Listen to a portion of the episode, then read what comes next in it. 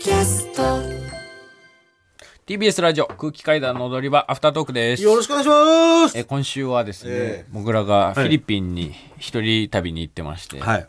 3泊4日で。そうなんですその話を本編でもしてたんですけどまだ2日目の夜なんですけどね。なんでまあまあでもまあ半分ぐらいです。あと多分、そんぐらいなんですけどまあそんぐらいあるんで、まあお時間ある方とかはまあお聞きくださればっていううんぐらいですね、はい。えーでそれでまあ、まあなんで本編聞いてから聞いた方がいいですあそうですね、うん。えー本編をまず聞いてからお聞きいただければと思います、はい。でまあ今平さんとえなりさんと一緒に、はい。そのゲーセン向かってる車中ね、はい。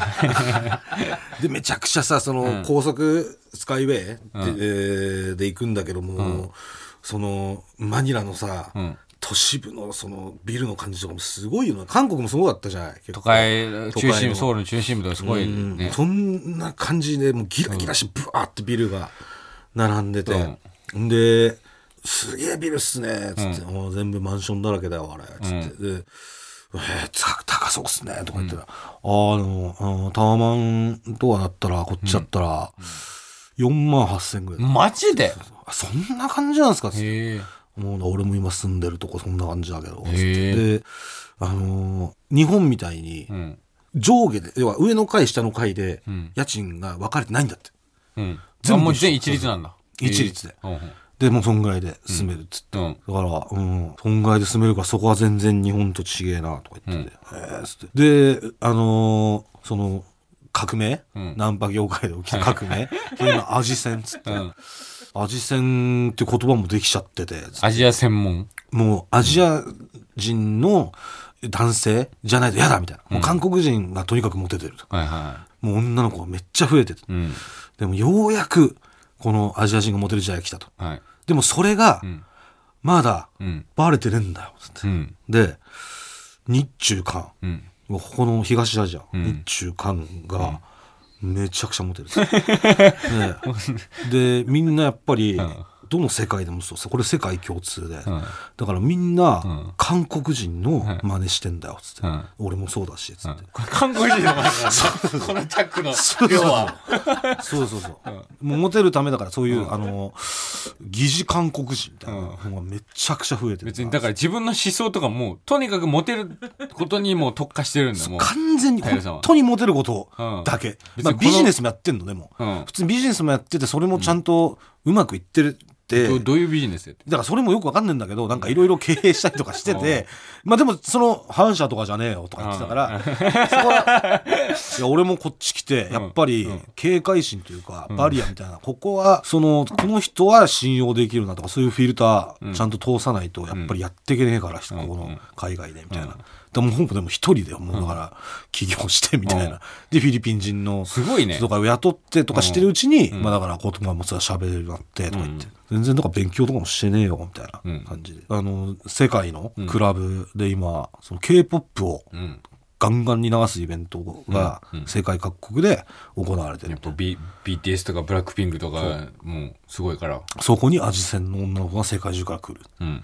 でも日中韓の男たちはそれに気づいてねえんだ、で気づいてるやつらだけが今とんでもなくモテてる。俺はモテてるじゃあその気づいてるやつらって誰かし分かるか、ベトナム人だよ。ほんと授業授業だよ。ベトナム人ってそうなんすかベトナム人が今韓国人の真似してめちゃくちゃモテてんだよ。つって、でそあとは気づいてる俺らみたいなやつがモテてんだよ。つって、で正直だから今日久しぶりに何年ぶりだっつって8年ぶりとかに会ってつって、まあお前も本当になあつって頑張ってるみてえだけどつって、でもまあなんつうの俺もまあ変わらず、そのやっぱもうこうモテるためにやっぱやってるから、変わらず。でもう俺マニラ実はもう出ようかなと思ってた。えマジで？まマジで？だからやっぱりそのアジセンが多くいる国を 俺見つけたからそこに住もうかと思ってって。ママニラもう終わりなんだ。えそれどこなんですか？どこ？教えねえよつって スウェーデンとかそっちですか？って言ったらああいいとこついてるな。まあまあまあみたいな。そっちなんだ。でまた多分住んだら教えてくれると思う、うん。でえなりさんはなんで住んでんですか？っつって、うん。平さんはだからそれで。モテたいから。はい。つって、そしたら、えなりさんが、いやあの僕つって、うん。僕は本当にあのちょっと、まあ、平さんがいなくなってでその後、ちょっともうすげえ失恋して、うん。立ち直れなかったんですよつって、うんもうずっと家に引きこもっちゃってみたいな、全然出れなくてみたいな、そんな時に、ん。マニラからん。平さんが一時帰国でうん。来て、うん。で久々に会おうかっつって、うん。で今こういう現状なんですっていうのを平さんに話したんですけど、そしたら平さんが、お前を救えるのはマニラしかない。えっつって、もうすぐ、すぐにその場でもうチケット取らされて、連れ出されて、日本飛び出してマニラ来た。うんしたらもう本当に、なんか平さんにいろいろ連れてってもらったら、めっちゃモテるみたいな。なんかこんな俺でも、まだここだったらモテるっていうので、よしっつって、なんかちょっとやる気出てきたっていうので、そっからマニラに住んでずっと。あそうなんですすげえな。えー、っつって、そっからマニラ住んでんですかって、そう、そうで仕事何やってんですかって、まあ、今そういうなんかデイトレーダーみたいなのとかやったりとか、うん。株とかやってるんだけど、もう、だからあれだよ、つって。鈴木さんもね、その、変わんないけど、俺はなんかもう、結婚もして、つって。あそう。で、今フィリピン人の奥さんと、ん子供もいます、つって。えへー、何さんこっちで家族作ってんすかえすごいねすごい。やっぱ8年あったらすごい人生は大きく変わるね。そうだね、つって、ん。言ってて、はあ、つって。で、話してるうちに、その、ゲーセンついて、で、ここだよ、つって、もう行こうぜ、つって。で、それで、連れてってもらって、ん。したらさ、俺が好きだったそのスロットとかも置いてあるのよ、昔の時代の。で、うわー、これとか懐かしいな、みたいな。いや、こんなん置いてんすね、とかって話してたらさ、もう肩叩かれて、いきなり、あれ？みたいな。もぐちゃん何してんの？みたいな。え？久々じゃんマジ何してんの？つって、パッて見たら、堀越さんいて、え？え？っつって、いや、堀越さん、いや、あの、いやいや、今、俺、案内所の社長連れてきてもらったんですけど、いやいや、この、ん見て、見てくださいよ、つって、俺 LINE 堀越さんにしてんすよ、つって、全然記録つかないから、つって、そしたら、いや、ごめんごめん、つって、俺もう、あの、ごめん、こっち来て、もう携帯俺8台ぐらい変えてっからさ、つって。めっちゃ早いじゃん。全然そのごめんもう連絡つかなくて、それはもう当然連絡つかねえよとか言って「えマジっすか?」って、全然い今でも普通にやられてるんですよね「あ全然全然ステージとか立って」とかっつって、今日いやもう彼女と一緒に来たんだよ」っつって「であだらららら」とか言ってもう、堀越さんもペラペラ、でもう「えーっつって見たら彼女さんいて、うんで彼女さんが「はい」みたいな感じで、フィリピン人の。うんで、いやーっつって、もぐちゃん、久しぶりに会えなかったよ。すごいね。で、それで平さんが、えー知ってるんすか？とか言って、えー、そうっす。もうあの、つって、実際歌舞伎町で、その、あのー働いてて、つって、え？みたいな、さっき話してた先輩？つって、あ、そうです、つって、いや、いや、こいつ、あの、雇ってた案内所の、で、つって、ええみたいな。だからその、歌舞伎町のその案内所のカラオケバーの先輩がもうそこでん。つながって、はい。いやこんなことあるんすねみたいな言ってて、でとりあえずその、もう堀子さん帰るとこで彼女来てたからっつって、でまあいろいろ今日は平さんのとこと行くんでしょっつって「あそうなんです」っつって、でいや実はその僕連絡したのもいろいろそのフィリピンを回りたいと思ってたんですけど、一人じゃ危ねえって言うから、っていう事情を話したら「あそっか」っつって、で俺実は俺ホームステイ最初日本に来て住みます芸人で。うん。ホームステイしてたんだけどつって、ん。4年間、ん。そこスラムなんだよつって、スラムでホームステイしてて、ええ。だから、あのーそういうのローカルとか歩きたかったら、うん。見してよっつって。だから明日、昼1時とかに待ち合わせして行こうっつって、いやありがとうございます。住みます芸人ってホームステイなの？いやそれもびっくりして、うん。だから多分俺らがもうす想像してる以上に多分過酷なのよ、うんうん。アジアスイマスま芸人、まマジで？いやそうそう、でホームステイで行ってたんだって最初、その吉本から一応その1ヶ月何千ペソとかうん。もらえるのがあるらしいんだけど、まあそれも全部そのホームステイ先のママに渡してたみたいな、うん。そういうので生活してて、うん。で、えーその堀越さんも平さんももう時期的に一緒なの2016年ぐらいに来てて、で、えーとえーホームステイしてる時に、そのコロナでパンデミック起きて、もうリリモートのその中心の仕事になったって時にさすがにそのスラムじゃ、もう w i f i がめっちゃ弱いんだって、んだからこれはもう仕事できねえってなって、もうちょっと頑張ってちょっと働いて、ん。え w i f i 通るとこ住むっつって家出たと。うん。でももう全然まだそのホストファミリー住んでて、いあのー行ったりとかもするし、だからもう「もう俺はもうお前そういうのがなんだったらもう一緒に行こうよ」っつって「うん。ありがとうございます」っつって、で堀川さんとはそこで約束して別れたの。うん。で平さんとまあその俺らも出て、うん。もう平さんが「いやー」つって「歌舞伎がつないじまったな」参っちゃうよな。こんなことあんだな」つって「お前がもし飯来て」っつったら「会えてねえぞ」つって「いやほんとっすね」めえがなんかいきなりよゲーセン行きてえみたいなこと言うからよ。だからお前こうやってあっちまったんじゃねえかつって「ああそうっすね」つって「変わってねえな」とか言って「ではい」でじゃあどうするこの後つって、もう飯もあるし、まあ、あとパブ行くんだったら、うん、特上カルビ中落ちカルビホルモンあるけどどうする？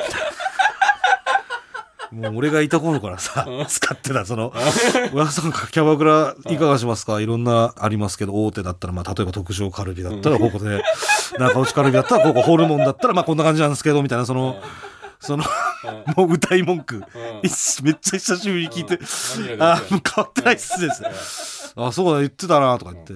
じゃあ、まあ、タヤさんおすすめはつったら、やっぱ特上カルビじゃねえの？つって。じゃあ、お願いします、つって。ああ、いいよ、つって。連れてってもらって。で、そこからちょっと車で行って、したら、なんかもう本当に、日本の大手のキャバクラみたいな感じの入り口、本当あの、なんつうの、あの、豪華絢爛そうそう。で、それで入ってって、ボーイさんが出迎えてくれて、さあ、どうぞ、 Come on, sir とか言って、タヤさん入ってもビップビップみたいな、うん。 VIP please みたいななんか言ってて、で、どうぞみたいな上に通されて、下は普通のフロア、なんかあの、えー開けたフロアなんだけど、上全部個室で、はいで、通されてどうぞっつって、ん。で、座ってさ、ん。結構いい部屋よ。ん。ソファーバーンってあって、うん。装飾もすごいゴージャスな。うん。で、そしたら平さんが、いや、これフィリピンだったら、この、えー、ビップ、ん。これ使うだろうっつって、これ1000円ぐらいなんだっつって。ええだ絶対ビップ入ったこと得だよっつって。で、料金はだいたい、その90分で、ここ1500ペソぐらいですよ。だから90分で、だいたい2.6倍、7倍ぐらいだから、まあ5000ぐらい。おお5000いかねえくらいか。え。で、ここがいもうかなりいいとこだっつって。日系で一番いいとこ。で、えーもうショーアップやろうよっつって。ショーアップ。もう初めてだろみたいな、まあまあはいっつって。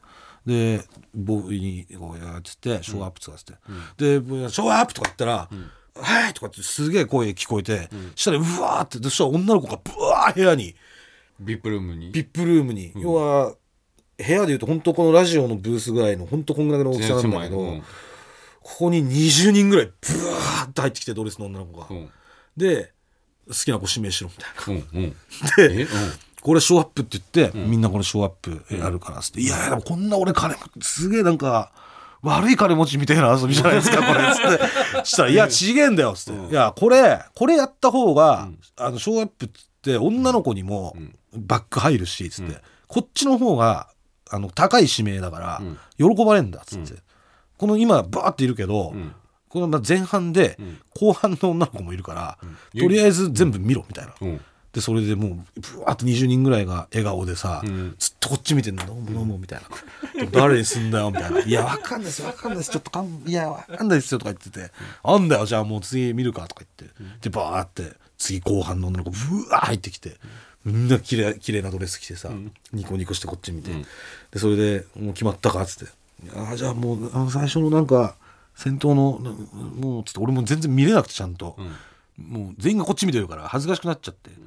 じゃあ先頭のじゃああのこれとか言って、あの先頭の子ねっつってね、あとなんかビリプレセカンドバーグなんとかって。言って、で、Thank you! っつってその子が来て、で他の女の子はありがとうございましたっつって下にバーって帰ってくみたいな、うん。うんずらずら、でその子が来て、指名してくれてありがとうみたいな感じで言うわけよ、でもその英語とか俺わかんないから、あの English の？とかって言うんだけど、ああ、オッケーオッケーみたいな、ありがとうみたいな感じで言ってくれて、で、そしたら、あーちょ、ごめんねっつって、いきなりその子がさ、めっちゃ綺麗な子なんだけど、あのーなんか、フライドチキン丼みたいなの取り出して、フライドチキン丼？そう。うん。で、いきなり食い始めたの。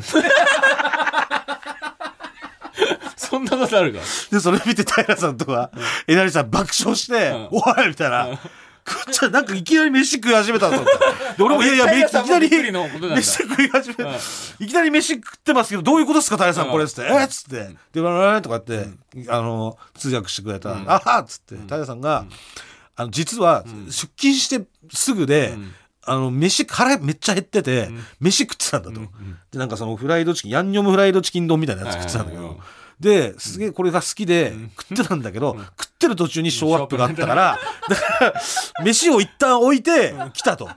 ですげえ指名してくれたのものすごく嬉しい。うん。すごい嬉しいんだけど、この飯はどうしても食いたいんだと。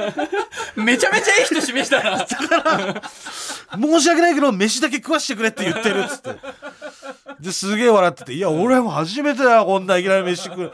で、飯食うんだけど、すげえ綺麗だから、うん。ギャップがこんな綺麗でさ、飯食う子とか、俺マジで初めて、お前、やっぱ、すげえご指名したなーとか言って、あ、そう、ありがとうございます。とか言って、平さんとえなりさんは、その、なんていうの店のお任せで日本みたいにこうフリーで回転するんだけど、うん。女の子が、えーついてしばらく経ったら別の子に変わるみたいな感じのシステムで、で、え1軒目終わって、ん。どうだっつって楽しかったわっつって、いやよかったっすっつって、でも俺から俺はやっぱりおすすめはやっぱこっからワイワイしてる。つまりまあホルモンなんだけど、めっちゃいいホルモンあるから そこ行かないかっつって「あぜひじゃあお願いします」っつって平さんまた車でこのマラテっていうところに行って、で、えー今度はその入り口も本当に結構雑居ビルみたいなうん。入り口でもうこうんキャバクラみたいな感じとは違うそうそうそう、でなんかホルモンだからね。そう、で入ってってすぐに平さん降りたらさ、もう受付の女のおばちゃんみたいな人が走ってきて、うんうん。インカムつけたおばちゃんが「えーい!」みたいな、うん。もう馴染みなんだ。そうそうそう、で「うち?」みたいな「うん。でおーおーっつったら「オッケーオッケー」とか言って、うん。で平さんがもうめっちゃ交渉して、ん。おばちゃんが「うーん」とか言ってんだけど「いいじゃんいいじゃん」みたいなの書いてて、で「あオッケーオッケー」みたいな「でな今なんて言ったんですか?」っつって。で店暇だろ？っつって、めっちゃ暇ですみたいなのがあったから、あの2時間500ペソでいいっつって、うん。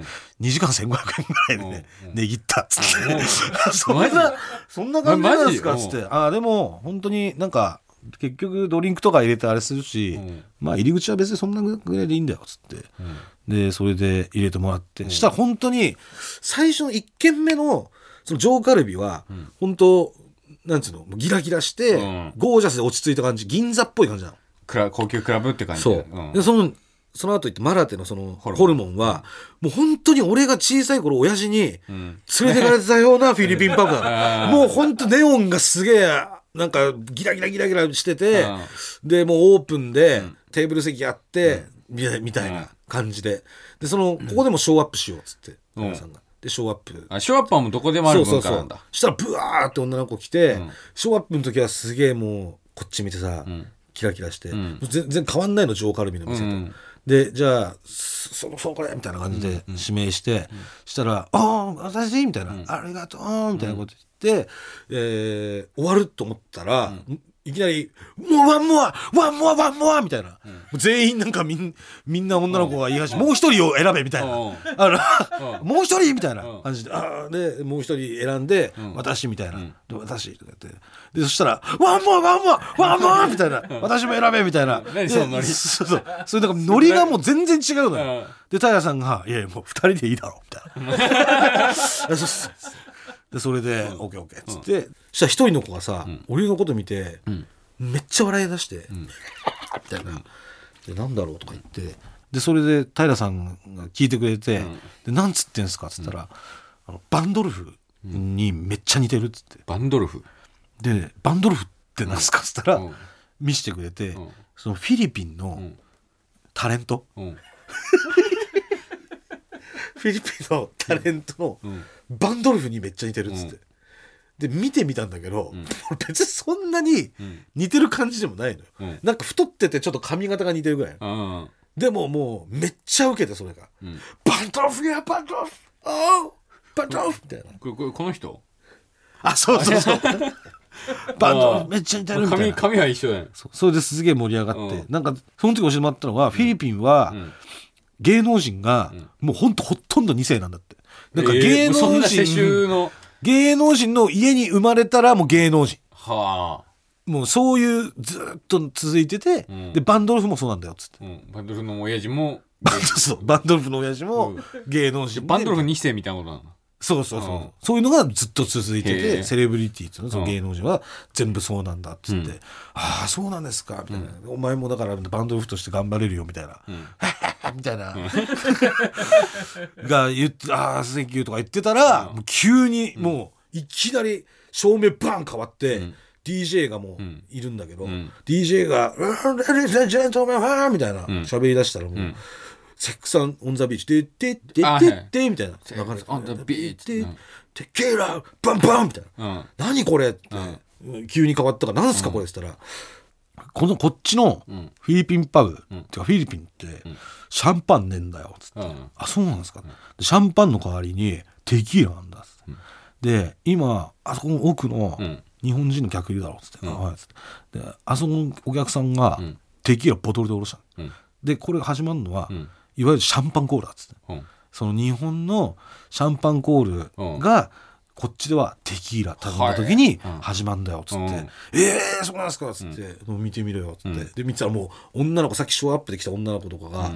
あのその炊くのにブワーっていって「セックスセックス!」みたいなのに合わせて、うん。もうみんなが列になってさ、うん。団体芸みたいなめっちゃこうなんかエロいダンスとかすんのよ。うん。そういうのがあった後に、その感想の、なんとか、テキューラ、ブンブンみたいな、めちゃくちゃなんかその、ノリのいいところでうん、一人ずつアピールするみたいな。うん。なんか、芸人で言ったらなんか一人ずつモノボケするみたいな。うん。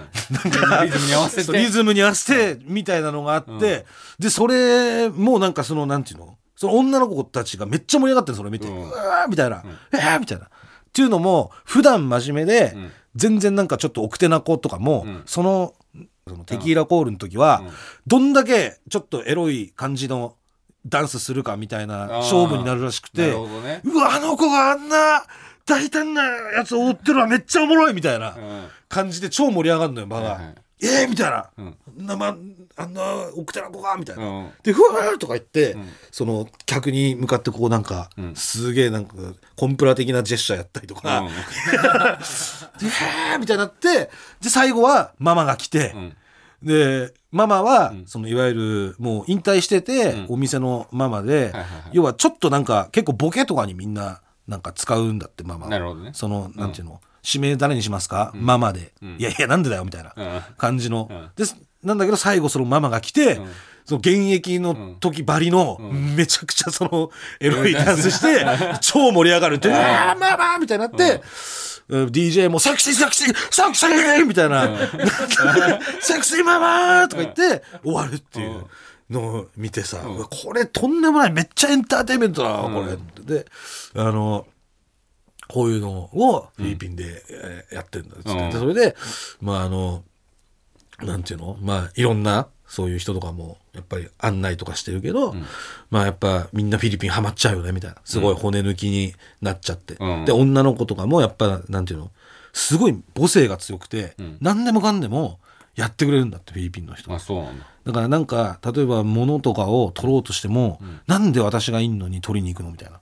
それは私がやるからみたいな、うん。でそういうのにやっぱりもう日本人が、もう骨抜きにされて、週末必ず会いに来て、もうなんていうの通ったりとか、ん。お金とか持ったら、ん。もうフィリピンにき移住して、ん。ここで一生住むみたいなうん。感じに。になってんだ。でも本当水川に合ってる国なのよもうフィリピン。母性がすごい。何でもやってくれるからティッシュヘビ捨てようとしたら、なんでそのティッシュヘビ捨てるの私が捨てるのにみたいな。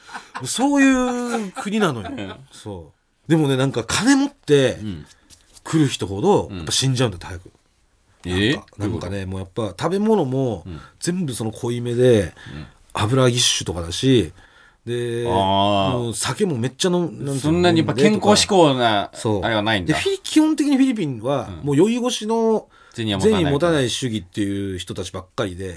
で今笑えればいいみたいな、うん。別に明日のことどうとか、んそんなことを話してどうすんのみたいな。なるほどね。今楽しもうぜみたいな国民性だから、はいはいはい。だから給料も月2回なんだって、全員。あなんかええ月1で給料渡しちゃうとすもうすぐ使っちゃうから。全部使っちゃうから、へえ だから給料月2回制で渡してんだって、はいはいはい。そういう国民性で、だからハマる人もいいんだけど、でもなんかなんていうの？その俺もうこっち来てから、うん。知り合い5人ぐらい死んでてみたいな。うんもうでやっぱり詐欺師みたいなやつも来んだよみたいな、うん。多分どこでそのやったかわかんないけど多分いや身分は隠してんだけど、うん。すげえ金払いよくて、なんかすごいなんつうのあのななんでこんな金持ってんだみたいな、うん。で来るんだけどやっぱ酒とか毎日飲んでるから、うん。ぶっ倒れるじゃん。うん。でぶっ倒れた時に、うん。フィリピンのう、んその病院って緊急手術とかそういうのが日本と違ってないんだって。うん。で手術受けたいってなったらあの前払いでうん。本当に100万とか払わなきゃいけないと。はいはいはでも本人ぶっ倒れてるから、うん。金も払えないし、うん。だから本当はなんかその緊急連絡人みたいな人がいて、うん。もう本人倒れてるからっつってお金払ってやってもらったりとかうん。するんだけど、ん。でもやっぱりそういうなんか怪しい感じのうん人間は周りにそういう完全にネットワークとかもないし、うん。だからそれでぶっ倒れてそのまんま死んじゃうみたいな。でそのなんていうの？持ってきた金は、うん。多分その死んでた死んだ日本人のその近くの人たちとか、うん。村村だったら村の人とか、うん。そのその人たちが一旦預かるじゃないけど、うん。これどうしていいか分かんないからみたいな、うん。で多分持ってかれてるみたいな、そういう感じで金の流れが、うん。日本から持ってきた金がフうん。ィリピンで消えるみたいな、そういう流れにもなってんだみたいな。うん。ああそうなんですか、だからなんかそのフィリピンでもうもし移住とか、うん。そういうのを考えた時は、うん。やっぱり絶対に友達いた方がいいし、うん。あとあの食生活は、うん。もう絶対にこの国の人たちと一緒に、うん。あのやってたら、うん。もう日本人持たない。うん絶対死んじゃうから、うん。だからそういうジムとか、うん。ちゃんと行けよみたいな、うん。いやいや俺つまりっすよみたいな。大丈夫日本でもそういう食生活だし。感じで教えてくれてさ、でまああーなんつうのありがとうございましたもうその日もうほんと朝4時とか。すごい体力だね。うん。その5時ぐらい4時おう5時ぐらいまで。飲んでう。んで平さんはそのマラテに住んでんの？ああ。そう。でそのマラテがめちゃくちゃ歌舞伎町にいてんだって。あそうなんだ。そう。そのなんかねまずマラテの入り口にでかいショッピングモールみたいなのがあって、うん。でそこ、まあ、夜とかもやってんだけど、うん。それがもうもろドン・キホーテだと。あの歌舞伎町の入り口の入り口の。で、えーその奥の方にマンションとかがあって、うん。で、あのー中心にはうん。夜の子たちがうん。もうここ行きたいっていう、うん。あの社長とかが連れてく、ん。めっちゃくちゃ高いうん。サムギョプサル屋があると。うん。でサムギョプサル大人気で、うん。これが有限定だと日本は。あでそういう感じでものすごいそのエリアがもうすげえ歌舞伎町うん。のあのフィリピン版なんだって、うん。だから俺ここ居心地よくて住んじゃってるんだうんよつって、でだからでもいもうもう出ようとかしてるし、そんなに、まあ、家もねなんかいくつかんだって。うん。でこのうなん。なんかこのあれもなんかうん使わねえ時とかあるから、うん。また今度フィリピン来る時やったら、うん。家貸してやっか家、マジで？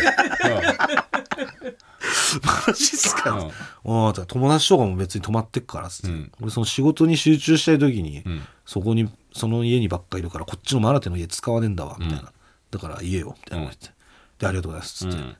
じゃあまたなっつって、元気でっつって、おその送ってもらって、うん。さんはそのマラマラテ帰って、うん。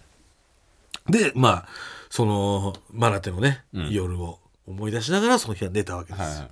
で3日目ね、うん。その俺がなんていうのその散歩したいからっつってはい。堀越さんが連れてってくれると、うん。でまた堀越さんがあの1時ぐらいに迎えに来てくれて、昼の、で行ったんだけど、うん。あのー今日行くところはまずそのトンド地区っていううん。フィリピンですごいやばいって言われてるところで結構もうスラム。スラムだっていう、うん。で、えーそこに、えー堀越さんはずっと住んでた。うん。だけどそのトンドの中でも、うん。ハッピーランドっていうハッピーランド？そう。とんでもない場所がすごいすごい名前だね。ハッピーランド？ハッピーランド、うん。でそのハッピーランドうん。に実はその昨日いた彼女いるっしょ、うん。はいうん。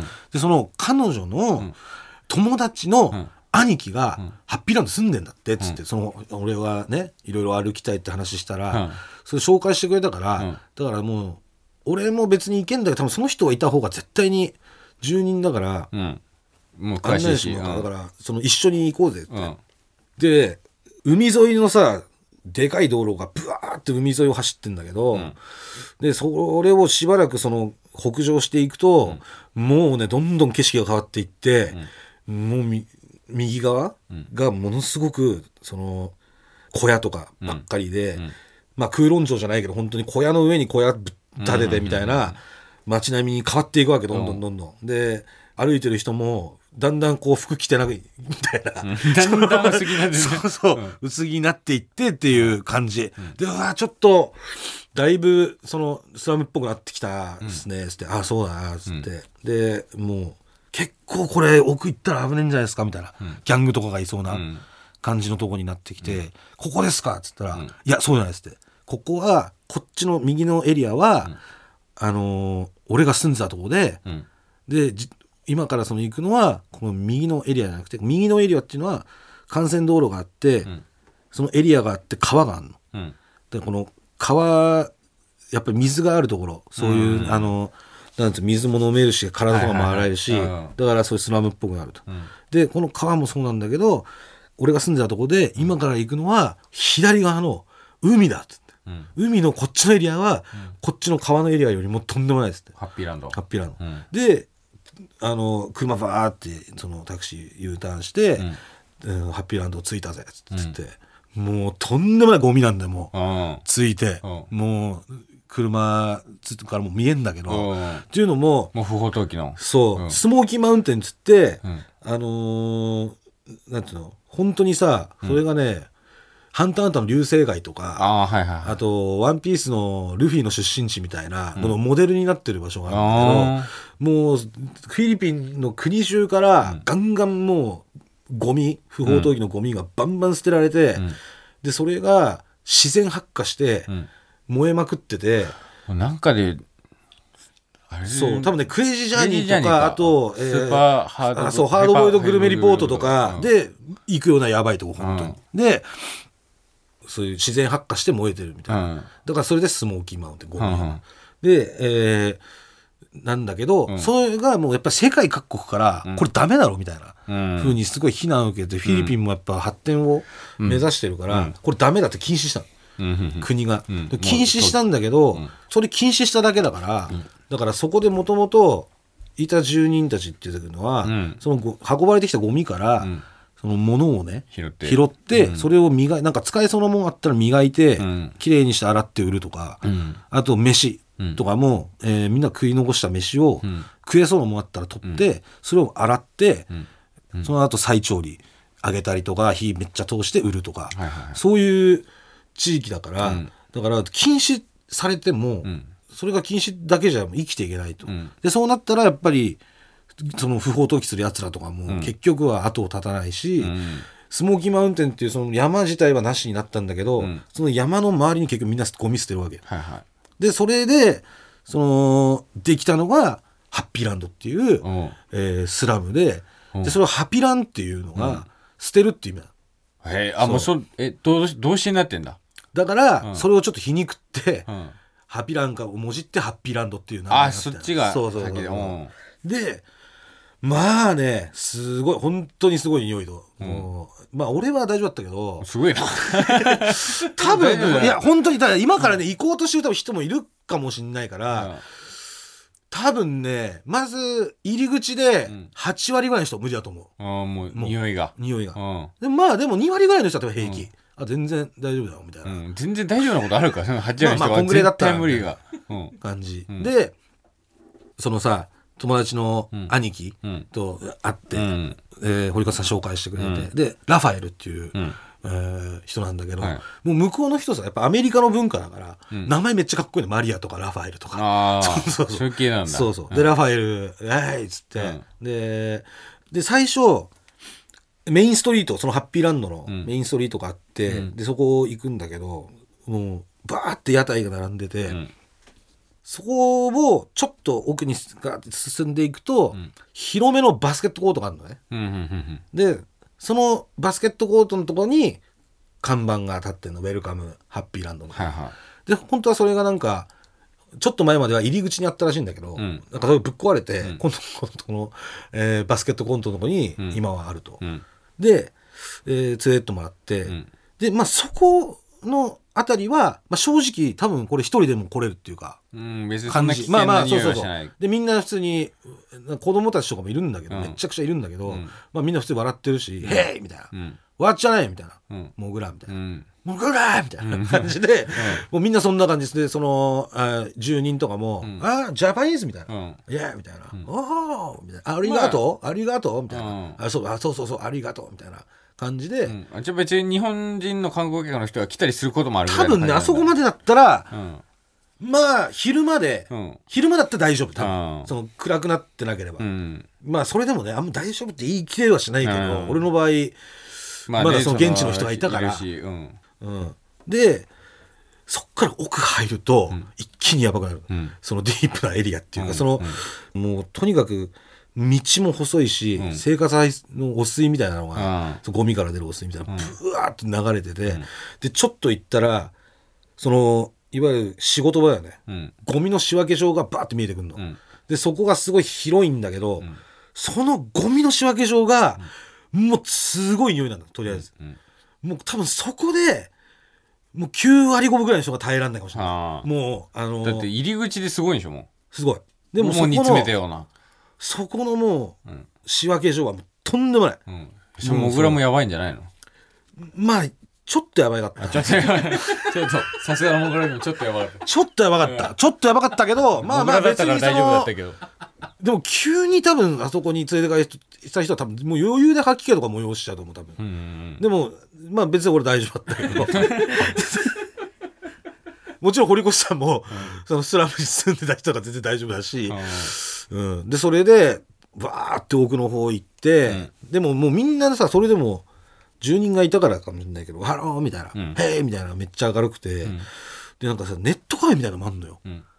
そのスラムあそうなんだ。ええでスマホ使ってる人も結構いんのよ。おうおう「えこれなんすか?」っつって、うん。そしたらあの全然スマホとか使ってる人いると。うん。で w i f i このネットカフェも w i f i で、うんなんかねネットカフェで、うん。えー1ペソ5分とか。うん。だからなんか3円とかで4円とかで5分とかでうん。使えるうん。ネットカフェで、はいはいもうみんな結構使ってるみたいな,、うん。なんか見た目はね昔のねゲーセンみたいななんかこう感じなんでパソコンとかが並んでてみたいな。よくよく見たらパソコンでみたいな、でそこでみんなパソコンやってたりとかして、で差もあって、うん。最初に連れてってもらったとこがここ親戚の家だっつって、まあ本当になんていうのどこからが家でどこからが道なのか分かんないような、うん。で中入ったらネズミとかすげえいて、えここが便所です。便所もどどこが寝床でどこが便所だみたいな、えうんうん。で上もあるんだけど見るかっつってうん言ったんだけど、もうなんかはしごみたいなのかかってんだけど階段とかではないんだ。そうそう、ん。もう俺がもう登ったらぶっ壊れそうだった。から だから「うんいやちょっと「アイムファットブロークン」みたいなだから、スリムになってから来るよみたいな、うん。うんダイエットが来るよみたいなこと言ったら、それめっちゃ受けて、ああみたいな。とにかく受けるんだね。じゃあ俺んち来いよみたいになっうて、それでその今度ラそのラファエルの、うん。さっき見た親戚の家なんだけどラファエルの家に連れてってもらったら、うん。結構ね、確かその親戚の家と同じようなうん。ところでちょっと狭くてやばいエリア結構暗いエリアなんだけど、うん。その家は、ん中はなんかちょっとリフォームっつうかされてて、うん。普通の床でうん。トイレとかもあるし、あで扇風機とかもあるし、うん。結構綺麗なの。で子供そのラファエルの子供もそのスマホとかやってるし、え。ら全然なんかその何も物がないみたいな、えうん。そういう感じじゃないわけよ。はいはでなんかそのラファエル結構話してくれて、いうん。あのなんていうの観光まで来たりとか、うん。そういう結構団体なんかの団体とかが来て、うん。こうもうとりあえず俺も行った時そうだったけど子供がめちゃくちゃいっぱいいるじゃん、うん。昼間から。うん。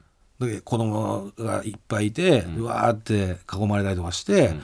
でそうするとみんなやっぱかわいそうだみたいな。うん。もうなんか本当になんていうの学校にも行けずに、うんこうやって昼間からいる、うん。かわいそうだみたいなこと言うんだけど、うん。あのそもそもフィリピンってん。学校二部制だからっつって、うん。もう子供が多すぎて、うん。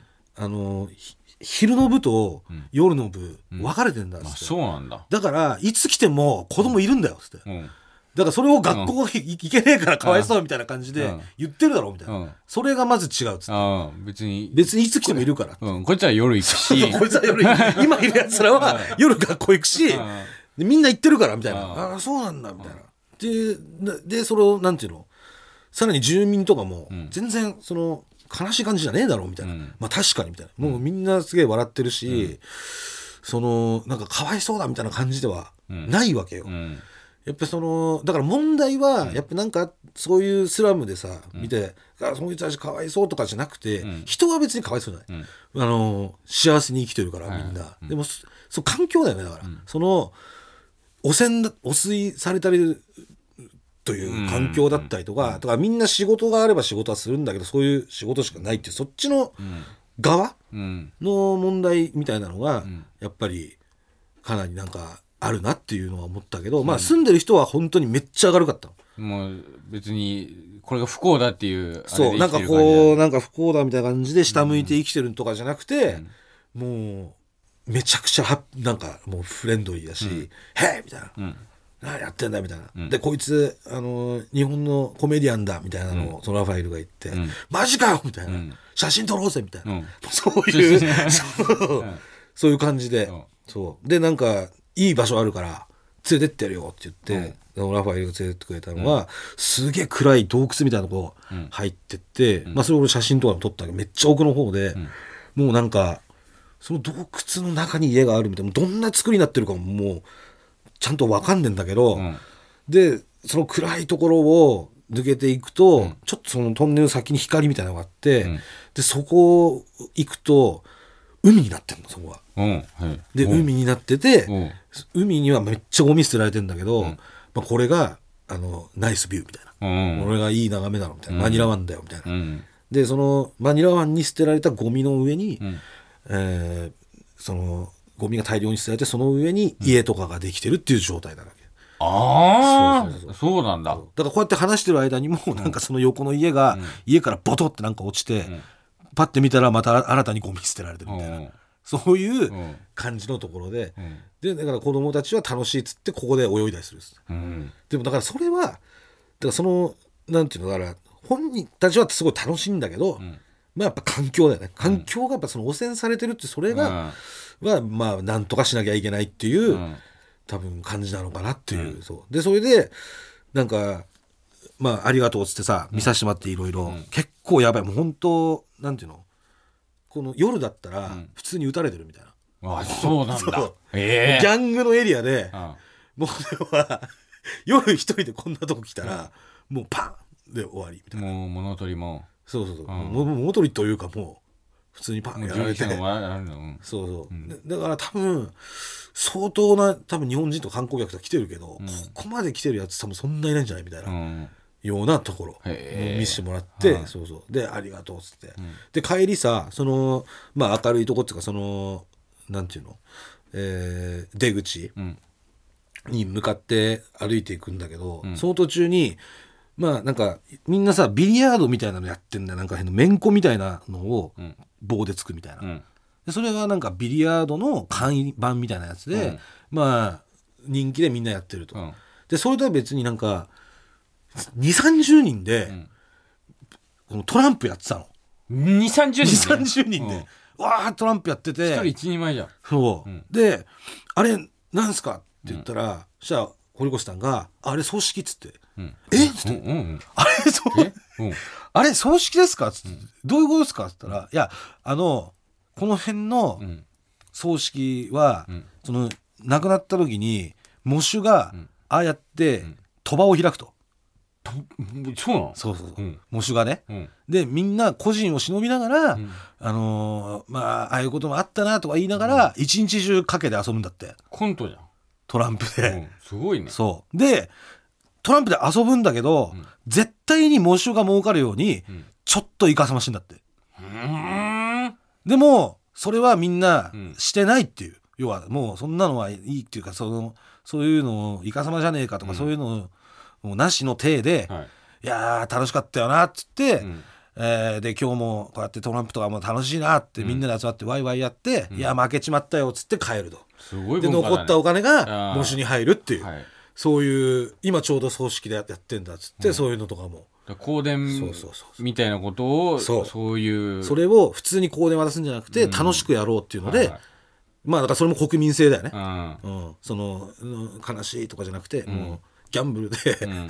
そのやって、うん。まあでも違法らしいんだけどね、ん。全部。フあィリピンって全あ部そのあカジノとか以外は違法だから、でもそれはもう取り締まられ、ね、ないというか、まあうん。基本そういうまあ黙認じゃないけど、はいはい。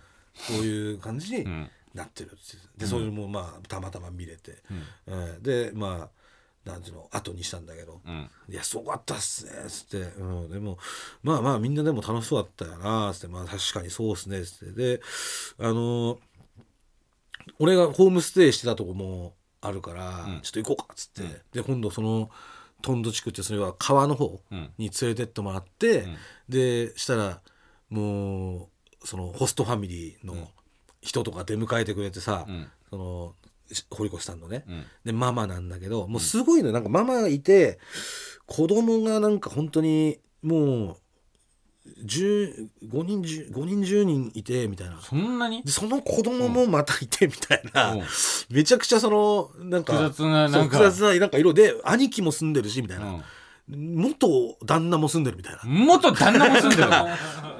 みたいな感じ。で、まあ、みんなワイワイやってるみたいな。みんなワイワイできるの？それで？それでやってんのよ本当うん。にみんなワイワイ「ヘイ!」とか言って、でそれであのー行ったらもう一人の子がさ、もうなんかなんていうの？いてすげえ懐いてるわけ、うん。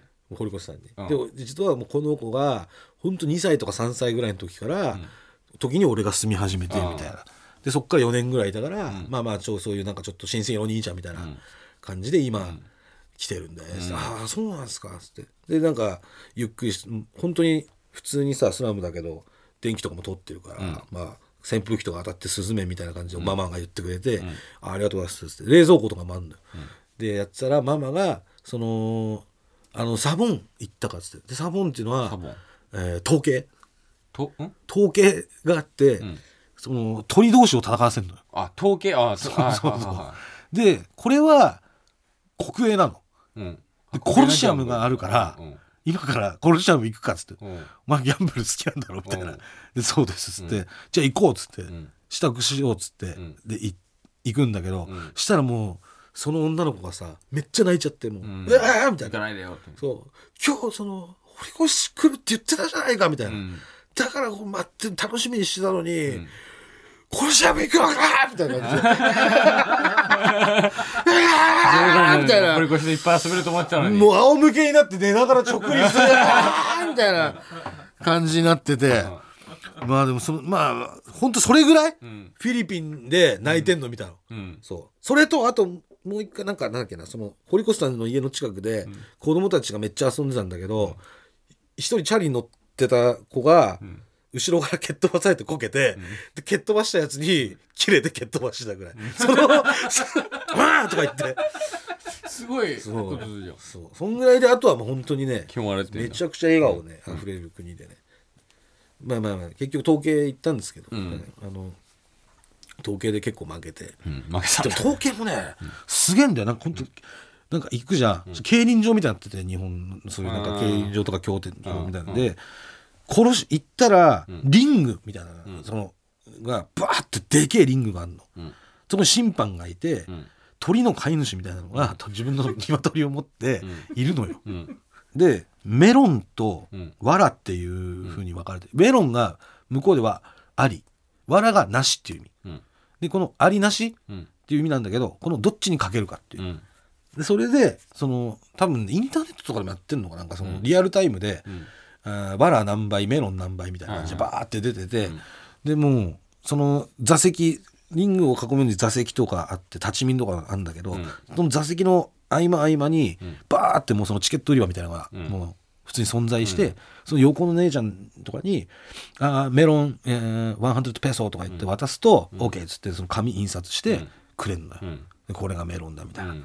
でそれで、あのまあ、好きな方にかけるんだけど、もうそれがさもうあの鳥のさ、足に、なんかもうすげえ刃物みたいなのつけて、ん。でもう本当に戦わせるっていうか多分殺し合いみたいな感じなの。うん。でもう動かなくなったら負けみたいな。もうみんな鶏とか好きだから、うん。そこで負けたら、うん。もうあフライドチキンとかして食うみたいな。だそういう文化なんだと。うん。だからまあ結構ねえぐいことしてるみたいなうん。風に見えるけど、うんまあまあ別にみんな食うし、うん。そういう文化だからっていうので、はいはいまあ見せてもらったみたいな感じで、うん。ああそうなんだっつってででもでこれは国営だと。うん。OK うん。さっきのトランプとかは違法だ、はいはいはい。っていう感じで、そう。でまあ帰りとかもそのなんていうの？チュクチュクじゃないわ。あのジプニーか。みんな乗り合いのうん。バスがあるんだよ。ぎゅうぎゅうで乗る、もうあの外にはみ出てみたやつ？そうそうそうそう、それもさ俺がデブだからさ、もう堀越さんが、うん。座るスペースなくてちょっとほんそれこそん。外にはみ出して立ってくれてさうん「もういいよお前乗れよ」みたいな感じで、でそれであの商店街帰って、ん。であと屋台村か行った。らなんか串焼きとか、ハロハロとか、うん。うん。現地のハロハロもとかもうすごいのよ。もうどんな？バナナミニストップとか全然ミニストップと違う、うん。もうねバナナとか小豆とか入れるんだけど、んその上にまあその氷乗せて、ん。で練乳うん。をもうかけまくんの。あうわーかけて、ほん。とね缶詰のこのペットボトル3分の1ぐらいうわーかけて、でスプーン渡されて、上にプリンとかなんかのちょっと乗って、うん。これ混ぜて食えみたいな、めっちゃ甘い。激甘、でもやっぱりそれがごちそうとしてまあ食ってる。まあやっぱりそれはもうめっちゃうまいっしょみたいな、うん。確かにうまいのよ、うん。甘いから。そう。当然あ後先考えなきゃな。そう。そうそういやでもうまいからいいじゃんっていう、うん。そう。そういう。別にこれで健康とか考えてる場合じゃないっしょう。まいじゃないっしょ、ううまいっしょこれみたいな、安いしみたいな、ん。はいみたいな感じで、うまいっつって、ん。まあ、確かにうまいんだけどさ、うん。でそれでまあいろいろ見せてもらって、はい。別れて、うん。ありがとうございましたっつって、うん。で、まあ、また堀越さんも日本とか来た時、まだご馳走してくださいとか言って、ああとか言って、まだ帰ったらいいよとかっつって。でタクシーもう手配しして、うん。ホテルまで行って、ん。でまあホテルで30万ぐらい負けて、うん。本当え？これで30万？ぐらい負けて、うん。えーめっちゃ出て、ん。チェックアウトして帰ってきたと。いう感じですね。うん。駆け足で負けたけどそうそうそう。もう本当に負けた時早かったよ、もう。パンって負けたから。うん。で、感想としてはね、本当にね、最高の、うんめっちゃ楽しい国ですよ、やっぱり。えそう。めっちゃ楽しいし、ねまあ、住んでる人も、んみんな、もう、今をやっぱ楽しんでるから、すごい楽しいんだけども、うんもし、やっぱり日本人がとして移住するなら、うんまあ、慣れとか、うん。体とかも違うから、うん。まあ、3日先ぐらいのことを考えて、生活した方がいいかなっていうの。は、うん現地の人はもうその日のことしか考えないんだけど、あもう日本人は72時間後ぐらいまでは考えてまあ、考えてきた方がいいかなっていうのが俺の感想ですね、うん。やっぱね。それがやっぱ日本人の、うん、特性あってんじゃないか特性やってんじゃないかなっていう、めっちゃ楽しい国、え本当に、はい。最高でしょもうその博打で弔うとかさ、ーはい。おメール届いております。おはい、えーラジオネームコプちゃん。コプちゃん。空気階段のご両人制作陣の皆様お久しぶりです。そうです。いいな。もぐら様は数日ぶりですがえ？私は韓国在住のリスナーでは以前踊り場のポッドキャストがオープンした際にお便りをさせていただきました、うん。皆様韓国旅行を楽しんでいただけたようで嬉しい限りです。い。はさて本題ですが、ん私母がファッション関係の仕事をしており母と共に東京に行っていたのですがいはい。もし空気階段過去特にもぐら様に会えた時を想定して、ん。2泊3日間欠かさず無修正キャップをかぶっておりました高級ブティックにもその帽子をかぶって入り、店員さんの眼差しを感じながらもお買い物を楽しんでおりました、うん。きっと店員さんも無修正キャップが欲しかったのでしょう。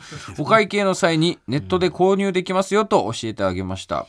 そして最終日の夜、とある番組にインタビューを受け、無修正キャップについてめちゃくちゃ突っ込まれたので、私は鈴木もぐら様に会うことを想定して毎日このキャップをかぶっていると宣言してまいりました。はい。翌日朝5時、結局このまま韓国に帰らなければと思いつつ成田空港行きのバスに乗りバスの水蒸気がついた窓に「鈴木もぐら」と書きながら出発を待っていました。もうすぐ出発するかなと言った時、前方から、はぁ、はぁ、と、息を荒くしながら、バスの間を狭そうに歩んでくる巨体が、赤い糸に引っ張られるように私は顔を上げると、そこには夢にまで見た、少し汗ばむ鈴木もぐらさんの姿が、私は、もぐもぐと叫ぶのを抑えるように、拳を口の中に入れながら、オンオンと泣きました。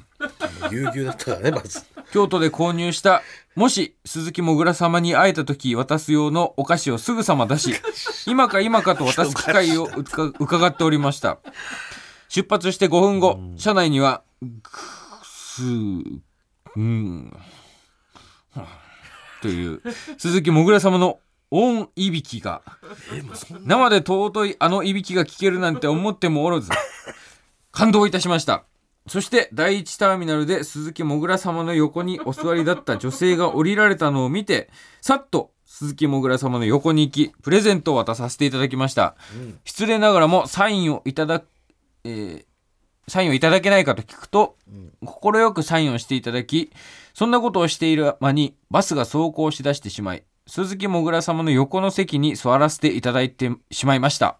ツーショットもお願いしたのですが、もぐら様のタバコの強烈な匂い、これが宇多田ヒカルのファーストラブにある苦くて切ない香りなのだなと、大人の階段を一つ登ることができました。階段違うよね。実際の鈴木もぐら様はとてもダンディーで包容力があり想像の2倍ほど大きかったですがとても素敵な方でした。そしてフィリピンに行かれるということで第2ターミナルで降りて行かれ、かっこ私は第3ターミナル、最後までお辞儀をしながら降りて行かれましたあの数分は私の人生で明らかに最高の瞬間でした。今一度感謝申し上げます。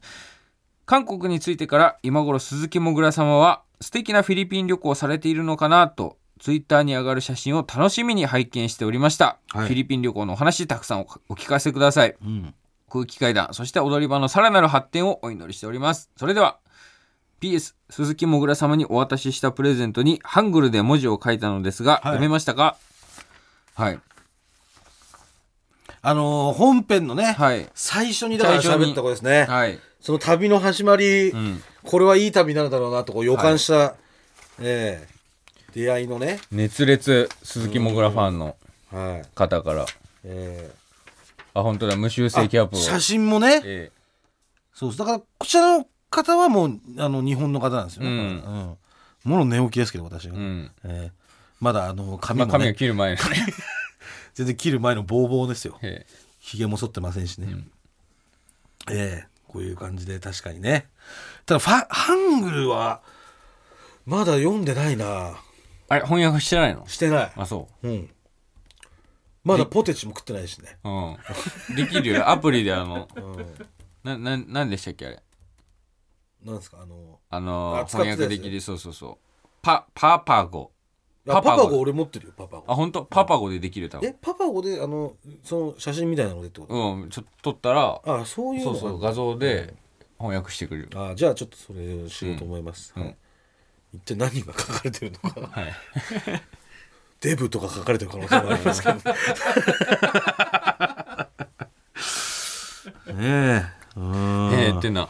はい。えーフィリピン旅行期でしたけれども。ちょっとこれやっぱりね、はい。もう旅やっぱ面白いですね。面白いね。ちょっと来年も行きたいですねやっぱ。一人旅ね。うん。ちょっと凱旋門賞あたりを。フランス。はい。見に行きたいな。やっぱり、ねはい。パッキャオに会えなかったんですよ。パッキャオ無理だった。パッキャオ無理だったの。カシメロも会えなかったしね、来年は、うん。その街ブラもそうなんだけど、ん。街ブラは基本ややりたいんだけど、それ以外にそのねやっぱ凱旋門賞、うん。これをちょっと見に。相談パリキがはい。聞けるかもしれないというとこそうろでね。ですね。相はい。談しつつ、はい。また決まったらお伝えします。ええ。はい。えーそれとですね、ええ。本編の方で発表しましたけれども今年も全国ツアーやります。空気階段第7回単独公演「光」とはい。いうタイトルです、えーそれの最速選考が、えー空気階段の屋上という我々のオフィシャルサイトで今申し込み受付中ですので、はいよろしくお願いします。お願いします。今回回りますところが東京札幌大阪沖縄高知富山岡山仙台熊本名古屋そして最後東京と全国11カ所行きますので2万5千人キャパ。いや、なんとか来ていただ絶対に面白いから、ええ。そのラジオ聞いてる方全員来てください。お願いします。お願いします。てなところで、終わりです。来週も聞いてください。ありがとうございました。おやすみ